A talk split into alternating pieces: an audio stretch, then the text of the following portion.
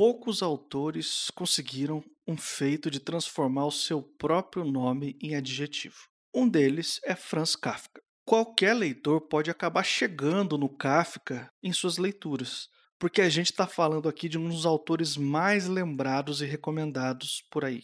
E entre as características mais marcantes da obra de Kafka, a gente encontra três elementos. O primeiro é a burocracia excessiva, labiríntica, como, por exemplo, um patrão visitar um funcionário só por causa de um atraso para ver se ele vai trabalhar. O segundo é a sensação de sufocamento, de que às vezes até em situações simples e comuns não tem saída, como, por exemplo, um atraso de uma hora para o trabalho. O terceiro é o ilógico levado às últimas consequências, como um homem transformado em um inseto, mas que fica preocupado só com seu atraso e com a sua impossibilidade de trabalhar. Esses elementos são tão presentes na obra de Kafka e descritos de uma forma tão particular que se atribuiu a isso tudo o adjetivo de kafkaesque, que em português é traduzido às vezes como kafkaesco ou kafkiano, que é essa sensação de sufocamento ilógico causada por uma burocracia excessiva.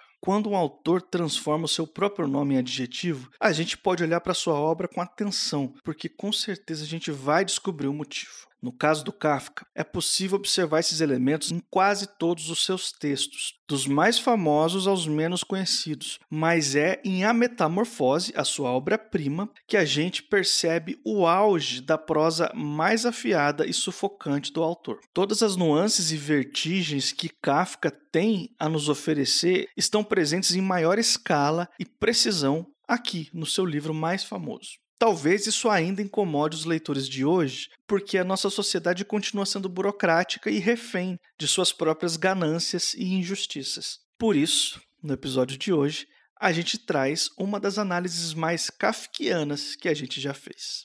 Esse é o Suposta Leitura, seu podcast quinzenal de literatura. Eu sou o Lucas Mota. E eu sou a Ana Raíssa. E hoje a gente vai revisitar um autor que já apareceu aqui no Suposta Leitura, mas faz tanto tempo que parece até que ele nunca veio. A gente falou pela primeira vez do Kafka no nosso episódio 11. A gente falou de Na Colônia Penal. E eu tava pegando aqui os nossos arquivos, Raíssa. Esse episódio foi publicado em 14 de novembro de 2018. Meu Deus. A gente ficou alguns anos sem, sem mencionar o Kafka de novo aqui. E a gente chegou à conclusão que esse é um autor que merece mais espaço nesse podcast. Ele tem muito mais obras aí pra gente poder discutir. E hoje é o dia que a gente escolheu para falar sobre aquela que é a obra prima dele, o livro que todo mundo categoriza como o melhor que o Kafka já escreveu, que é A Metamorfose. A gente vai conversar sobre a metamorfose depois dos recados. E para quem está chegando agora aqui no Suposta Leitura pela primeira vez, caiu de paraquedas, um amigo recomendou, não importa, seja muito bem-vindo, bem-vinda, bem-vinde. Nós somos um podcast de literatura quinzenal, a cada duas semanas, sempre às quartas-feiras, sai um episódio novo para falar sobre algum assunto relacionado à literatura. Para você não perder, é só assinar o feed do podcast em qualquer aplicativo de podcast aí, é só escolher. A gente está em todos, incluindo o Spotify. E já que você vai assinar, você é um novo ouvinte que vai ser fiel e vai acompanhar a gente aqui todos os episódios, eu peço que você vá lá na sua plataforma favorita e avalie a gente com os seus cinco estrelas, porque isso aí ajuda muito, muito o Suposta Leitura a chegar em novos ouvintes. E se você quiser seguir a gente nas redes sociais, nós estamos no Twitter, no Instagram e no Telegram, como arroba Suposta Leitura nas três redes. Se você quiser mandar um e-mail pra gente, supostaleitura.gmail.com. E eu sou o Lucas Mota, eu também tô no Twitter e no Instagram no arroba mrlucasmota. Eu sou Ana Raíssa, eu também tô lá no Twitter com arroba Ana Raíssa, tudo junto com dois N's, dois R's e dois S's. Como o Lucas falou, tinha muito tempo, literalmente, que a gente não falava do Kafka. Pessoalmente, tinha muito tempo que eu não lia o Kafka, e no caso do livro de hoje é uma releitura, como vocês já estão acostumados. É de um livro que foi lançado em 1915, então, assim, não foi ontem, já tem um tempão, porque a galera mais nova não tem essa sensação, mas quem nasceu nos anos 80 e início do 90, quando a gente fala assim 1915, você pensa assim, porra, foi há muito tempo, mas tem um bisavô que é vivo e nasceu. E não, não mais, estamos em 2023 já, então já tem bastante tempo. Como o Lucas também lembrou, é um livro É o livro mais falado do Kafka, ele é o mais traduzido. Em português, ele tem várias versões, várias né, traduções, tanto no Brasil quanto em Portugal. É, para o próprio inglês, ele tem muitas versões, então ele é um livro muito fácil. E quando se fala de Kafka, ele é o primeiro que vem né, à nossa mente. E ele foi escrito, dizem, né, que foi naquele esquema do Kafka teve uma ideia e ele escreveu o livro em 20 dias. Então, assim, era uma ideia que já estava meio pronta, né? O Lucas pode falar mais disso, assim, quando o escritor tem a coisa mais ou menos fechada na cabeça e ele põe no papel. Falando um pouquinho do Kafka, que eu acho que vai ajudar a gente a entender, é, até um, um, background do Metamorfose, o Kafka é um cara que ele não viveu da escrita. Pelo contrário, assim, ele, ele lançou pouca coisa quando estava vivo. Ele tinha um trabalho super burocrático na agência de seguros. Então ele era aquele cara que batia cartão. Numa época pré direitos trabalhistas, pré 20, é, 40 horas semanais, sabe? Então, assim, provavelmente ele tinha uma, uma rotina muito extensa de trabalho, da qual ele se queixava com amigos nas cartas que ele deixou e, né, porque o trabalho, quando, principalmente quando você é artista, né, quando você tem uma vontade de fazer outra coisa e essa outra coisa não é viável financeiramente, você tem que lidar com isso, né, a vida toda, essa essa angústia e o Kafka lidava com isso. Quando ele morreu, ele pediu para um seu amigo que virou seu biógrafo, né, e principal editor que queimasse seus livros e que seus escritos e que não publicasse mais no, nada. Para nossa sorte e para azar do Kafka, o amigo dele não não deu ideia. E assim, que bom que ele fez isso. Então, nós vamos falar desse livro que já tem mais de 100 anos. Né? É um livro pré-Primeira Guerra Mundial, pré-Segunda Guerra Mundial, ou seja, ele é um livro pré-mundo moderno, como a gente conhece, e mesmo assim, não sei, provavelmente o Lucas vai ter a mesma opinião ou opinião parecida, a gente não conversou sobre esse livro antes, mas mesmo assim, ele é um livro muito atual. Né? Os nossos problemas, alguns problemas ainda são os mesmos. Olha, eu acho que a gente tem uma discussão gigantesca do que que como que a gente define um clássico, né? O que que faz um clássico ser um clássico? E a gente não consegue chegar numa resposta única que explique certinho. Mas é interessante ver que muito frequentemente, ou até quase sempre, ou sempre, os clássicos eles têm essa característica de se manter atuais, né? Passa aí, não importa quantos anos, o texto, por mais que assim, ah, se você for olhar o cenário, não tem nada a ver com o mundo que a gente vive hoje. A gente vive num cenário diferente. Entretanto, as questões essenciais que são lidadas aqui com o personagem, elas fazem parte da nossa rotina até hoje, entendeu? Talvez isso seja uma das características mais recorrentes de qualquer clássico, né? Uma sinopse rápida desse livro aqui, que é uma novela, né? A gente tem uma situação inusitada que eu posso ler a primeira frase do livro e ela já serve como uma sinopse. Tudo que a gente precisa saber para sobre essa história já está nessa primeira frase. E eu vou ler nessa primeira frase, ao invés de criar uma sinopse aqui enquanto a gente grava, eu vou ler a primeira frase. Abre aspas. Quando certa manhã Gregor Sansa acordou de sonhos intranquilos, encontrou-se em sua cama metamorfoseado num inseto monstruoso. Fecha aspas. É basicamente isso. Gregor Sansa um dia sem razão aparente, acorda na cama dele, transformado num inseto. O texto em nenhum momento diz qual inseto é, ele descreve, ele dá a entender em alguns momentos que tipo de inseto você pode preencher algumas lacunas com a sua própria imaginação, enfim. Mas é uma das respostas, por exemplo, que o autor não traz pra gente, sabe? Qual é o inseto da metamorfose. Capitu traiu o Bentinho, afinal de contas, entendeu? É mais ou menos nessa categoria de mistérios não resolvidos. O inseto da metamorfose também é um mistério não esclarecido, né? Eu acho que isso é mais do que suficiente para a gente apresentar um livro, por exemplo, para quem nunca ouviu falar. Nunca ouviu falar de A Metamorfose do Kafka e quer saber do que se trata essa história. Eu acho que essa primeira frase ela já resolve. E emendando nisso, aproveitando a ocasião aqui, eu separei aqui, na minha pesquisa, eu peguei uma outra frase que não é do Kafka, é de um outro autor, falando a impressão dele sobre essa frase de abertura. Né? O Kafka é um cara que ele era muito bom de primeiras frases, assim, de abrir uma história. Os contos dele, muitos deles têm essa característica de que uma primeira frase já que tira o fôlego do leitor, que já, já meio que desestabiliza a gente, sabe? Então, é um elemento que vai se repetir no texto do Kafka em outros lugares, em outros momentos. Sobre essa da metamorfose que eu acabei de ler, tem um outro escritor que vocês conhecem que falou o seguinte: abre aspas. Quando li a frase, pensei comigo mesmo que não sabia que era permitido a alguém escrever coisas assim. Se eu soubesse, teria começado a escrever há muito tempo. E então comecei a escrever imediatamente. Fecha aspas. Tem um autor aqui falando que ficou tão impactado com essa primeira frase de a metamorfose que começou a escrever por causa disso.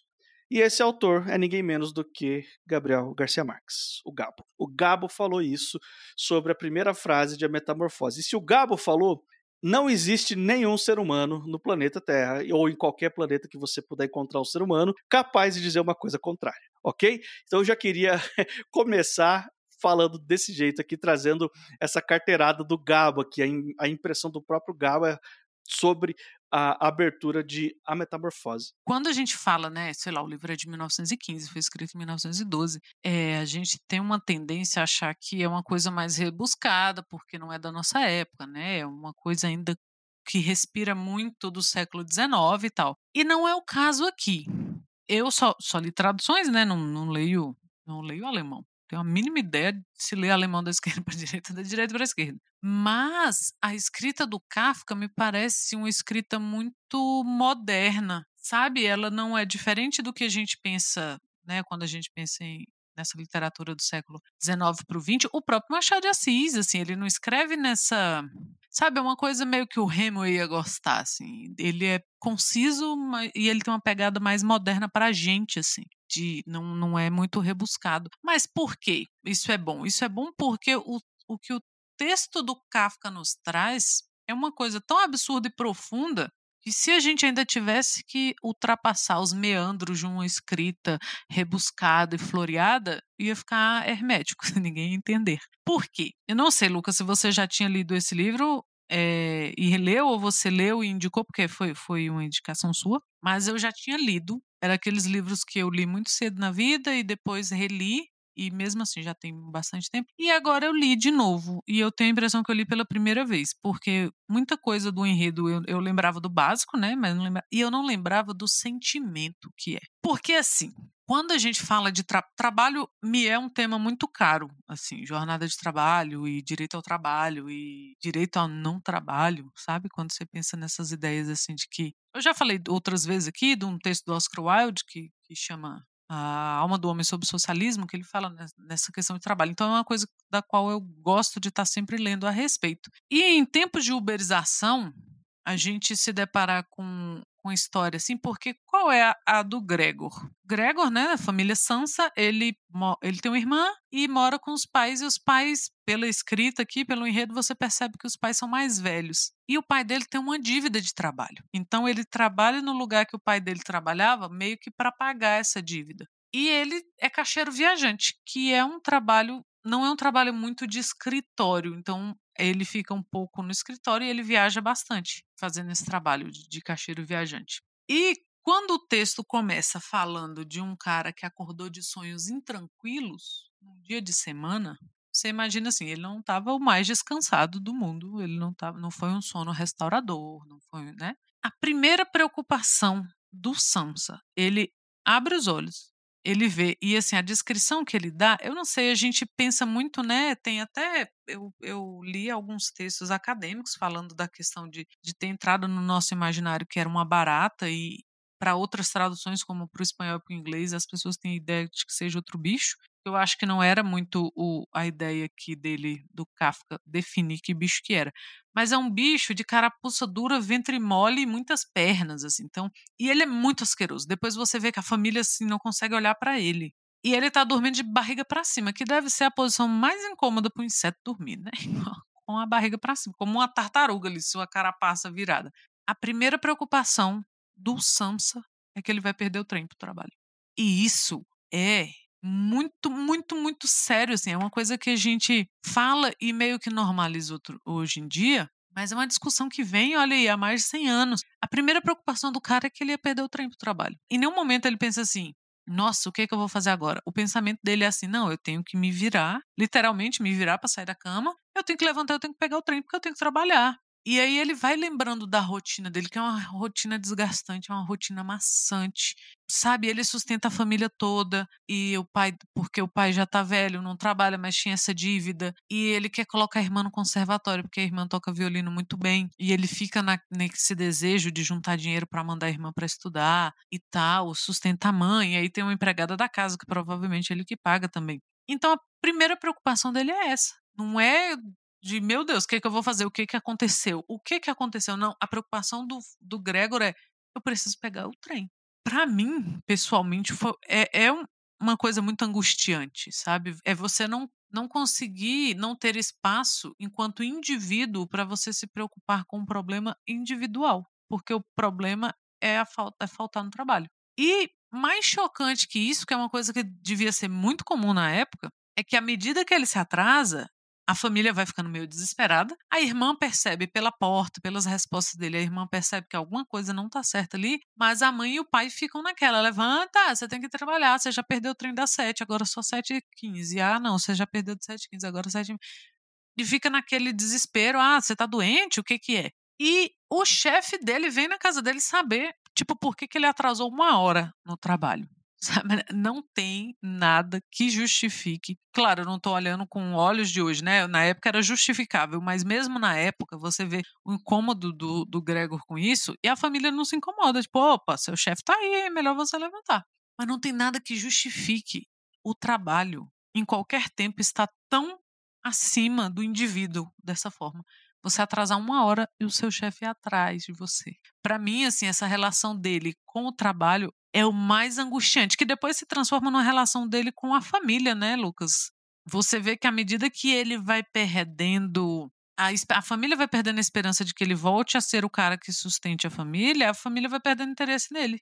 Ninguém se, se choca mais, ele fica no quarto e ele puxa a porta. A irmã que tinha um leve interesse no que estava acontecendo com ele, se ele comia o que comia, o que, que ele preferia, a irmã vai perdendo esse, esse interesse também e, e vai tratando ele né, com ojeriza, como se ele estivesse sempre asqueroso.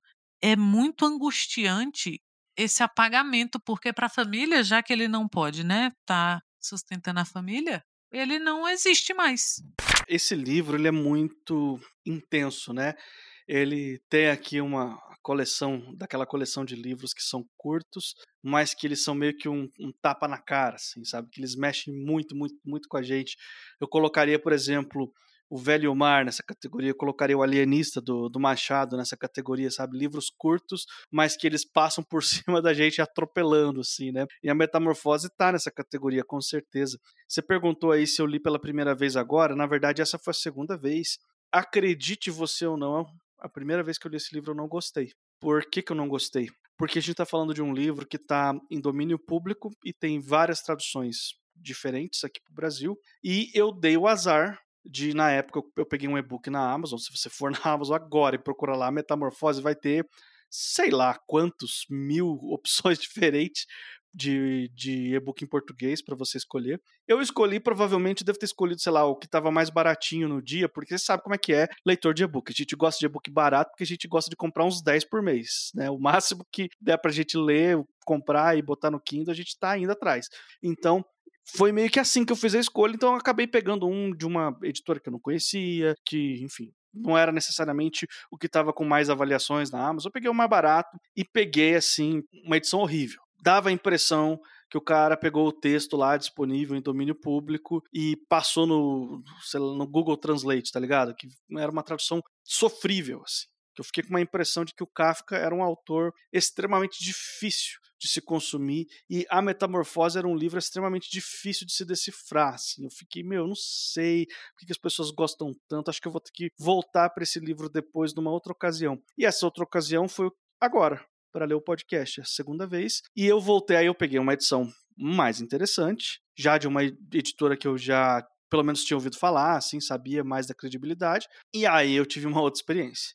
Assim, não, não dá para dizer que eu li o mesmo livro duas vezes. Parece dois livros diferentes, entendeu? Porque aí sim, uma tradução legal, uma revisão bacana, uma diagramação legal. Tudo isso conta para nossa experiência de leitura, né? Então, agora sim eu considero que eu li a Metamorfose. E para mim, foi um livro assim tão intenso que eu li de uma vez. De verdade, eu comecei e só parei quando acabou. Não é um livro muito grande, então é perfeitamente possível fazer isso, sabe? Não tô falando aqui de Os Miseráveis do, Vitor Hugo, tô falando de um, uma novela, um livro mais curto, né? Então dá sim, dependendo de como tiver o seu tempo, a sua empolgação, a sua disposição de leitura, você pode começar e terminar na, na mesma hora, assim, sabe? Então fica na minha cabeça, porque assim, alguns autores, Raiz, conseguem um feito meio que não tem necessariamente a ver com a qualidade do autor, porque tem uma lista muito grande de autores excelentes na história da literatura que não conseguiram isso, que eu vou falar agora, que é transformar o próprio nome dele num adjetivo. A gente usa kafkiano para definir alguma coisa burocrática, alguma coisa muito sofrida, alguma coisa meio claustrofóbica, que dá dificuldade até de respirar assim. A gente costuma se referir a esse tipo de coisa como kafkiano porque esses elementos de, de, sufocamento se repetem muito nos livros do Kafka, pela, pela, explicação que você deu aí também, da vida pessoal dele, de ele trabalhar num, num emprego extremamente burocrático que ele odiava, que, enfim, em condições provavelmente insalubres, até a julgar pelo que ele retrata aqui na Metamorfose, né? E curioso a gente analisar esse momento, e isso que você falou aí, Raiz, de o Gregor acorda transformado num inseto e ele tá preocupado com o trem que ele vai perder. Porra, ele tá transformado num inseto. Tá ligado? Não é todo dia que a gente tem, tem um presencia uma transformação dessa, sabe? E ele tá preocupado com o trem, com chegar na hora no trabalho, para você ver onde que tá o medo dele. Ele não, tá, ele não tem medo assim, ah, nunca mais vou ser um ser humano, nunca mais vou recuperar a minha humanidade. O medo dele é outro, entendeu? O que, o que aterroriza ele é outra coisa. E eu já presenciei algo parecido na vida real. A gente tava falando, ah, coisas que esse livro fala conversam com a gente até hoje. Converso. Alguns anos atrás, eu morava, um amigo meu teve um,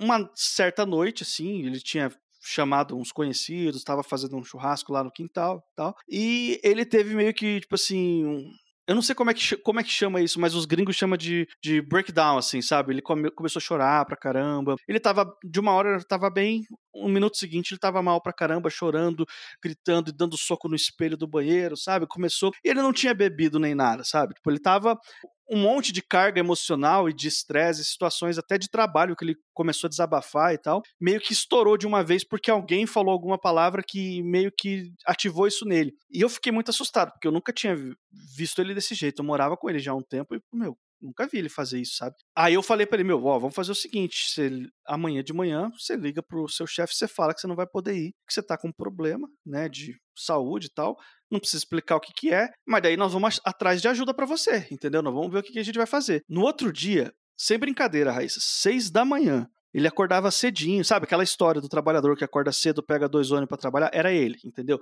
Ele acordava cedinho, então seis da manhã, não é que ele estava acordando, seis da manhã ele já tinha tomado café. Ele estava com o uniforme do trabalho, com a mochila dele pronto para sair, entendeu? E aí eu saí do meu quarto assim e vi ele saindo, eu falei assim: "Não, não, você não vai trabalhar hoje". E ele olhou para mim com uma cara de terror, de terror, eu falei assim: "Não, cara, eu não posso faltar. Eu preciso ir". Eu falei: "Cara, você tá doido, cara, você precisa de ajuda". Se você não for hoje, não vai morrer ninguém. Os caras não vão te mandar embora porque você faltou um dia, porque você precisou ir no médico, ou seja, onde for, entendeu? Você não é o primeiro funcionário da sua empresa que vai faltar um dia. Eles não podem sair demitindo todo mundo que falta só por causa disso, entendeu? É assim, no caso, eu sabia que ele tinha um histórico de ser um funcionário super. que, que não gostava de quebrar as regras, até pelo próprio medo que que gera de você perder o seu emprego, a sua única fonte de sustento, sabe? Esse medo do Gregor Sansa de perder o trem, eu vi ele na vida real, que é um medo desse meu antigo colega de quarto, assim, que ele cara, ele tava tendo assim um problema psicológico seríssimo que ele precisava de ajuda para ontem, assim, tenho que ir agora atrás de alguém que vai me ajudar. E no entanto ele tava, não, não posso faltar no trabalho. Eu falei, meu amigo, você tá louco?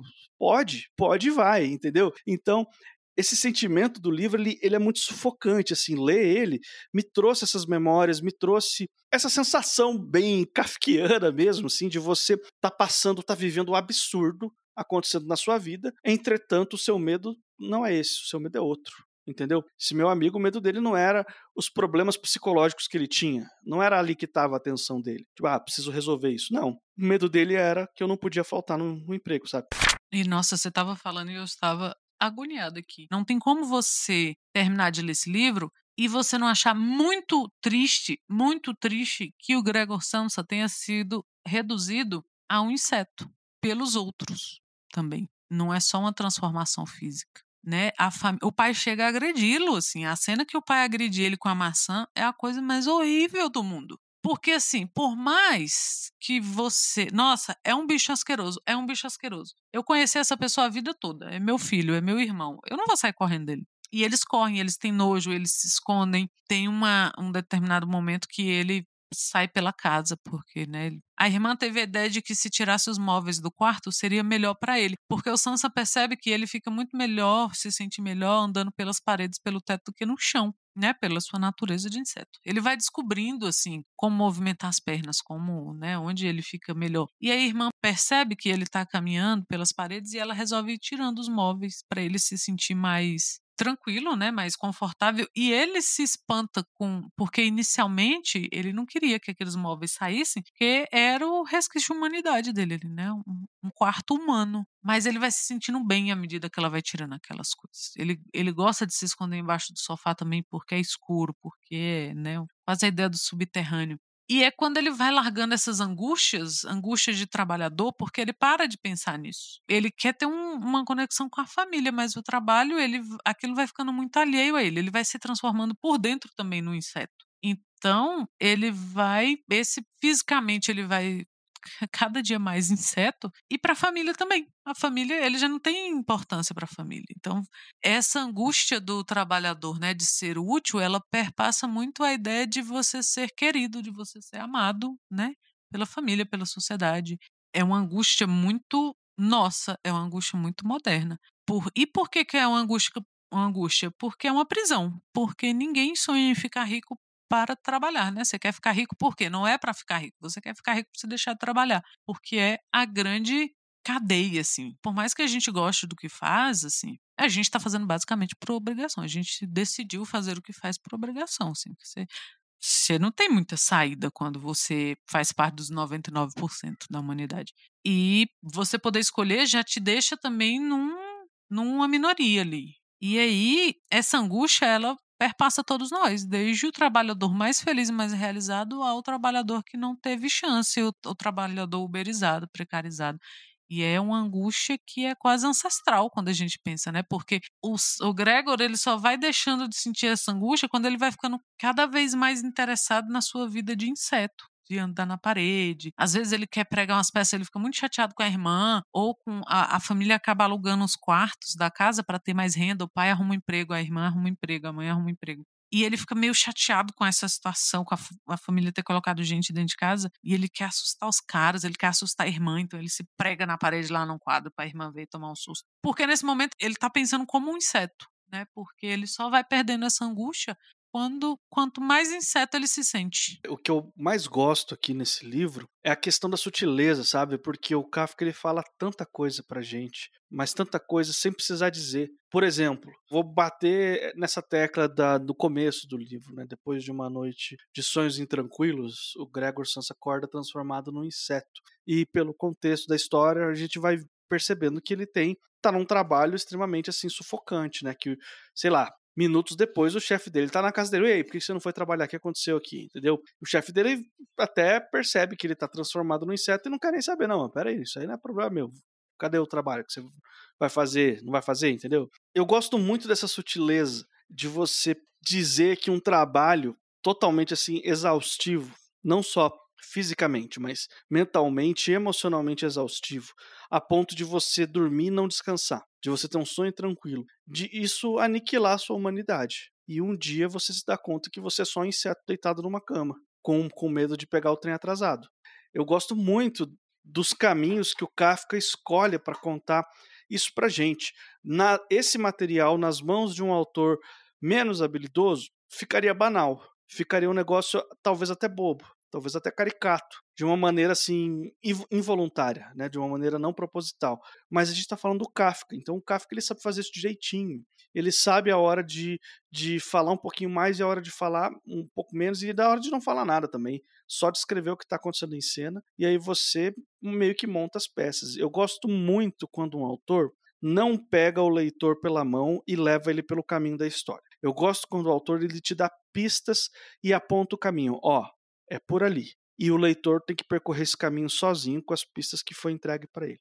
Então, eu acho que esse livro faz isso. Isso aqui é um, é um trabalho de muita maturidade, sabe? de uma pessoa ter realmente um domínio muito forte do seu próprio estilo, um domínio muito forte da história que quer contar. É a obra-prima do Kafka, não à toa, ele realmente se destaca do, dos demais textos do Kafka, assim, não, não que o resto não seja bom. É bom também, já falamos de Na Colônia Penal aqui, tem outras coisas do Kafka que também são muito boas, que são que merecem ser lidas e analisadas também. Mas é que a Metamorfose está um degrau acima mesmo. Ele é realmente um livro especial. E ele é especial porque ele tem absolutamente todos os elementos reconhecíveis na obra do Kafka no seu melhor. No, no seu ponto mais refinado. Assim. Tem bons livros que vão por outro caminho, assim, do, do do escritor querer te levar até o final para você achar, mas é muito bom quando você lê uma coisa que faz isso, mostra e você vai e você se espanta o tempo todo. Quem leu há muito tempo, eu sugiro que releia, porque como é um livro muito famoso, ele é muito citado e mas a gente acaba ficando no no raso ali, né? Sempre ah, o cara que acorda e se viu transformado no inseto e tal. E você fica naquele. Mas é o que eu falei com a minha releitura. Eu. Nossa, que livro triste, sabe? É muito triste. Ele vai deixando. Quando a família vai deixando de se interessar por ele, você fica de coração partido. E quando ele morre, e ele meio que. Assim, né? A vida do inseto é mais curta, né? Eu acho que tem muito disso. Mas ele tinha sido ferido pelo pai, então ele fica com aquele ferimento, ele fica com aquela maçã encrostada nele ali. E isso é muito triste, porque o pai só não matou ele, igual se mata o inseto, porque a mãe não, não deixou. Mas é terrível e você, você termina o livro meio triste, assim pela condição humana e pela condição de inseto do, do personagem. Você fica nos dois, nas duas camadas ali, né? Então, se você leu há muito tempo, releia. É, cara, é que, que puta livro. E é o que o Lucas falou. Dependendo da sua disposição, você lê no mesmo dia. Assim, você pega e termina. O que eu gosto da ideia, porque, Lucas, desde a vez que você falou que gosta de terminar o livro logo, com menos interrupções possíveis, porque parece que que você vê muita coisa, né? Que parece que era assim que o, que o autor queria que você visse. Eu fico pensando muito nisso e é verdade. E olha que eu sou uma pessoa que lê devagar. Mas as minhas experiências de leitura em que eu li em poucas sentadas eu li um livro são mais intensas mesmo. E esse então, nossa, quem já leu há muito tempo, quem não leu, eu sugiro muito que leia. E Raíssa, para quem que você recomenda a Metamorfose do Kafka? Para todo mundo, não tem nenhum perfil para quem eu não recomendaria. É uma daquelas leituras essenciais, assim, para quem gosta de ler, em algum momento o Kafka vai cair no colo dessa pessoa e que seja a Metamorfose, né? Porque é um excelente livro, embora seja seja obra-prima, ele é um excelente livro para você conhecer o Kafka, né? Nossa, exatamente. Depois disso você fica querendo ler várias outras coisas do Kafka, que nem tem tanta coisa assim, né? Depois disso eu li O Artista da Fome, também, quem sabe a gente fala dele. Com isso, a gente vai chegando ao final aqui desse episódio. Eu sou o Lucas. E eu sou a Ana Raíssa. E daqui 15 dias estamos de volta.